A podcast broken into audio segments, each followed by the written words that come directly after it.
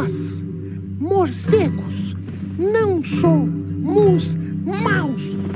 E vamos dizer por quê.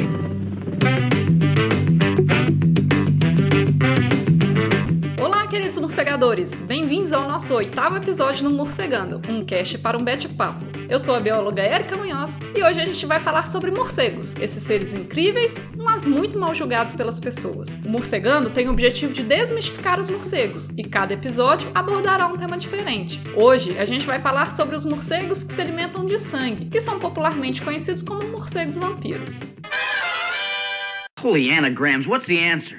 Dentre os principais mitos envolvendo morcegos, boa parte deles envolvem os morcegos hematófagos, isso é, aqueles morcegos que se alimentam de sangue. A maioria das pessoas acreditam que todos os morcegos se alimentam de sangue, o que está completamente errado. No mundo todo, existem registradas mais de 1.400 espécies de morcegos e somente três se alimentam de sangue, sendo que dessas três espécies, duas se alimentam preferencialmente do sangue de aves e apenas uma se alimenta preferencialmente do sangue de mamíferos. Tirando essas três espécies que se alimentam de sangue, todas as outras se alimentam de outras coisas, como insetos, frutas, néctar, peixe e outros pequenos vertebrados, como a gente já discutiu no episódio 2 do podcast, em que foi um episódio que a gente falou sobre as dietas dos morcegos. Se você ainda não escutou, depois confere lá. As três espécies de morcegos que se alimentam de sangue, elas são registradas exclusivamente na América Latina, ou seja, elas podem ser encontradas desde o norte do México até a Argentina. E então quer dizer que não existe morcego que se alimenta de sangue na América do Norte, na Europa, na África, na Ásia e na Oceania? A resposta é não. Como eu já falei, as três espécies de morcegos hematófagos ocorrem na América Latina. E como é que é no Brasil? A gente registra essas três espécies de morcegos hematófagos? Sim, a gente registra, mas não em todo e qualquer lugar. Cada uma dessas três espécies tem uma distribuição territorial, bem como também diferentes abundâncias no ambiente. Isso é, tem espécie que é mais frequente em um ambiente, enquanto outra espécie ela é bem mais rara.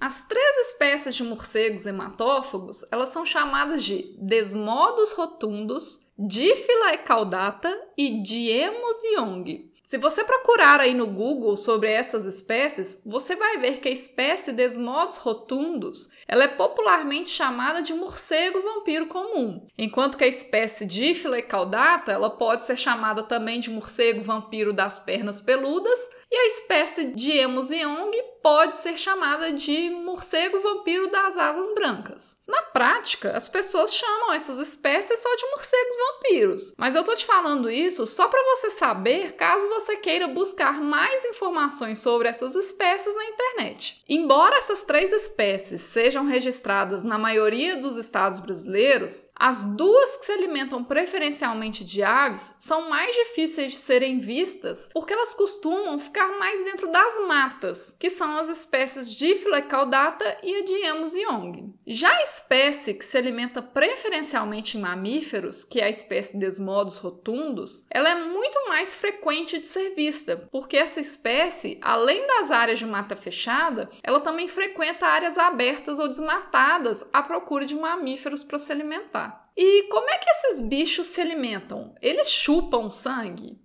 Não, eles não chupam sangue. Como esses animais são popularmente chamados de morcegos vampiros, as pessoas acabam associando a eles a imagem do Drácula, como se o animal mordesse o pescoço da presa e chupasse o sangue pelos dentes, como se eles fossem canudinhos. Mas os dentes dos morcegos são iguais à estrutura dos dentes de qualquer outro mamífero. O ser humano, por exemplo, você toma uma sopa através dos seus dentes como se eles fossem canudinhos? Não, né? Então, como é que os morcegos hematófagos eles se alimentam? Na verdade, esses morcegos, eles lambem o sangue, como, por exemplo, um cachorro bebe água. Acontece que os morcegos hematófagos têm os dentes incisivos muito afiados. Então, ao se aproximar da presa dele, ele dá uma mordidinha ou raspa esses dentes na pele da presa, causando assim um ferimento. Esses dentes são tão afiados e o corte é tão pequenininho que, em geral, as presas desses morcegos nem sentem. E na saliva desses morcegos existe um dos mais potentes anticoagulantes conhecidos. E ao entrar em contato com o ferimento, O anticoagulante ele estimula o sangramento do local por um tempo mais prolongado. Assim, o sangue ele fica escorrendo por um tempo maior e o morcego fica lá lambendo esse sangue até ficar saciado. Então, os morcegos não chupam sangue, eles lambem o sangue. E esses morcegos atacam? No sentido da palavra atacar, não. Quando a gente fala atacar, a gente pensa que o animal vai para cima de você a qualquer custo para te ferir ou matar como por exemplo um cachorro bravo que vai para cima de um ladrão que invade uma casa. Quando a gente fala de ataques de morcegos hematófagos, não é nesse sentido, como se você estivesse andando e um morcego viesse propositalmente em cima de você para te morder. Na verdade, os morcegos são muito medrosos e a qualquer sinal de perigo para ele, ele vai embora ou vai evitar o local. No caso dos morcegos hematófagos, quando eles vão se alimentar, eles simplesmente não vão para cima do outro animal e começam a se alimentar. Geralmente eles se alimentam nos animais mais calmos ou principalmente quando os animais estão dormindo. Além disso, eles costumam se alimentar em locais em que as veias estão mais superficiais e que essas veias estejam em locais que é fácil para ele fugir e que ele não fique tão vulnerável à defesa da presa. Então, por exemplo, no caso das aves, os morcegos costumam se alimentar nas patas ou nas cloacas das aves quando elas estão dormindo, principalmente quando elas estão Você não vai ver, por exemplo, um morcego posado na cabeça de uma galinha, porque provavelmente ela iria bicar o morcego e machucar ele. No caso dos mamíferos, como por exemplo um cavalo, dificilmente você vai ver um morcego se alimentando na lateral do corpo do animal, onde o cavalo, por exemplo, consegue virar e chegar com a cabeça ou bater o rabo. Mas você vai ver o morcego geralmente na região do pescoço, da cernelha ou na base dos cascos. O morcego ele pode se alimentar em outras áreas do corpo? Pode, mas ele vai fazer isso só se for seguro para ele. E se o animal, né, se a presa dele não apresentar nenhum comportamento de defesa. Por isso que ele prefere os animais mais calmos ou os que estejam dormindo. Então, quem tem fazenda ou sítio, com certeza já reparou que os morcegos hematófagos eles se alimentam dos animais quando eles estão mais quietinhos, deitados ou empoleirados. E isso se aplica aos humanos também. Eventualmente, os morcegos hematófagos se alimentam de pessoas durante a noite. E os dentes deles são tão afiados que, mesmo em pessoas em que a pele é bem mais fina e sensível ao toque comparado com outros animais, as pessoas também não acordam com o ferimento que o morcego hematófago provoca durante a noite. Então, quando a gente fala que houve um ataque de morcego hematófago em alguém ou em algum animal, é no sentido de que o morcego se alimentou na pessoa ou no animal, e não que ele foi para cima com a intenção de ferir, matar, amedrontar e vocês caíram na porrada e trocaram socos. Nenhum morcego faz isso. Bom, e aí uma dúvida frequente. No caso de ataques a humanos, qualquer uma das três espécies se alimentam em humanos? Não, mas a gente precisa explicar melhor isso. A principal espécie que se alimenta em humanos é a espécie Desmodos rotundos, que é aquela que se alimenta preferencialmente em mamíferos. Mas o nosso sangue, ele não é o prato favorito desses animais. Eles só se alimentam em humanos na falta de outros animais preferenciais. Então, os casos de ataques de morcegos hematófagos em humanos estão geralmente associados a algum problema ambiental, como por exemplo desmatamento e a matança de animais em uma determinada região, além da inserção de moradias humanas precárias em áreas de mata. Essa espécie, que é a Desmodos rotundos, ela se alimenta de vários mamíferos terrestres, como por exemplo antas, capivaras, bovinos, equinos, suínos, entre outros mamíferos. E essa espécie também pode se alimentar eventualmente em outros animais, como por exemplo aves, mas ele prefere mesmo é mamífero. Já as outras duas espécies de morcegos hematófagos, que é a Diphyla caudata e a Diemus young, elas se alimentam preferencialmente do sangue de aves, como por exemplo as galinhas. Mas da mesma forma que a espécie Desmodos rotundos, na ausência de presas preferenciais, essas outras duas espécies também podem adaptar a sua alimentação de acordo com o que tem disponível no ambiente. Então, algumas pesquisas já verificaram que essas duas espécies também podem se alimentar em outros animais, como por exemplo mamíferos, incluindo seres humanos. O que nós não sabemos ainda muito bem é com que frequência isso ocorre e se existem outros fatores, além dos problemas ambientais causados pelo homem, envolvidos nisso. O que parece é que os ataques humanos por essas duas espécies não são tão frequentes comparados com a frequência de ataques por desmodos rotundos. Mas muitos estudos ainda precisam ser desenvolvidos sobre isso para a gente entender melhor essa relação. E qual é o problema que os morcegos hematófagos eles podem causar? O maior problema é a transmissão da raiva, caso o animal esteja doente com o vírus. Que como a gente já discutiu no episódio 5, a raiva é um vírus transmitido por qualquer mamífero, e a grande maioria dos morcegos não estão infectados e transmitindo esse vírus. Então você pode se questionar: os morcegos hematófagos então devem ser mortos? E a resposta é não. Mesmo se alimentando exclusivamente de sangue, esses morcegos também têm uma importância para o ecossistema bem grande. Por exemplo, as fezes deles são utilizadas como alimento por diversos animais cavernícolas. Alguns desses animais, inclusive, vivem exclusivamente das fezes sanguinolentas dos morcegos hematófagos e dependem delas para viver. Esses morcegos também servem de alimento para outros animais.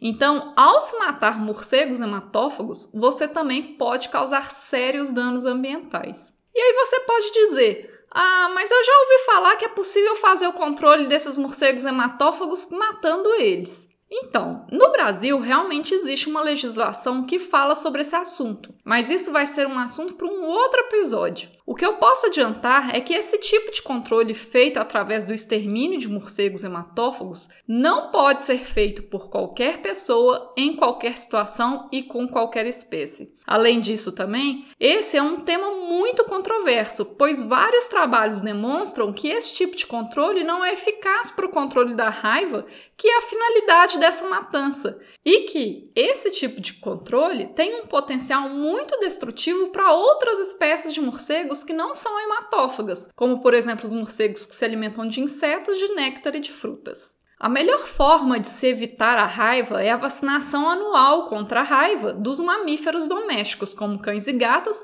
bem como a vacinação anual dos animais de criação, como os bovinos, equinos, suínos, caprinos e ovinos. No caso das pessoas, a vacinação contra a raiva ela é indicada para pessoas que trabalham com mamíferos ou que trabalham em áreas de risco, como por exemplo as cavernas e minas. Essas pessoas elas devem receber a vacinação e fazer um exame sorológico a cada seis meses, ou pelo menos uma vez ao ano, para saber como é que está o nível de proteção dela contra a raiva através da titulação de anticorpos. Se o nível de anticorpos específicos para a raiva estiver abaixo do recomendado, ela deve tomar uma dose de reforço da vacina conforme um protocolo médico.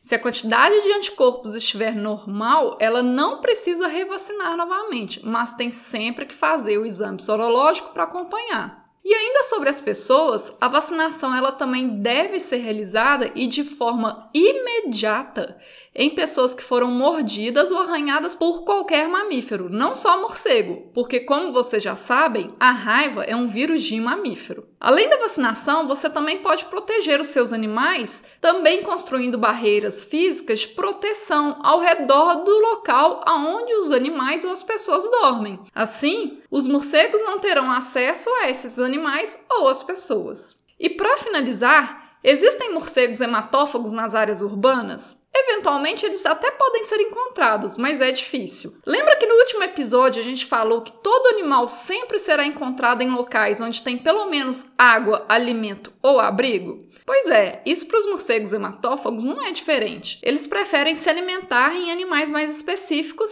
e se abrigarem em cavernas ou áreas de mata. E nas áreas urbanas é muito difícil eles encontrarem isso. Eles também não gostam de locais como as cidades, onde tem muito movimento, muito barulho e muita iluminação isso não quer dizer que eles não ocorram, mas é bem raro a gente encontrar um morcego hematófago em áreas urbanas. E quando ocorre, geralmente são em áreas mais afastadas e periurbanas, onde tem uma maior criação de grandes animais, como por exemplo bois e cavalos, e um maior acesso às áreas de matas e cavernas. Hoje o Morcegando vai ficando por aqui. Se você tiver alguma dúvida, comentário ou sugestão, envie um e-mail para morcegandocast.gmail.com. Siga também as nossas redes sociais através do arroba morcegandocast para acessar outros conteúdos exclusivos dessas plataformas e nos ajude a divulgar a palavra dos morcegos por aí. Um bete abraço e até mais!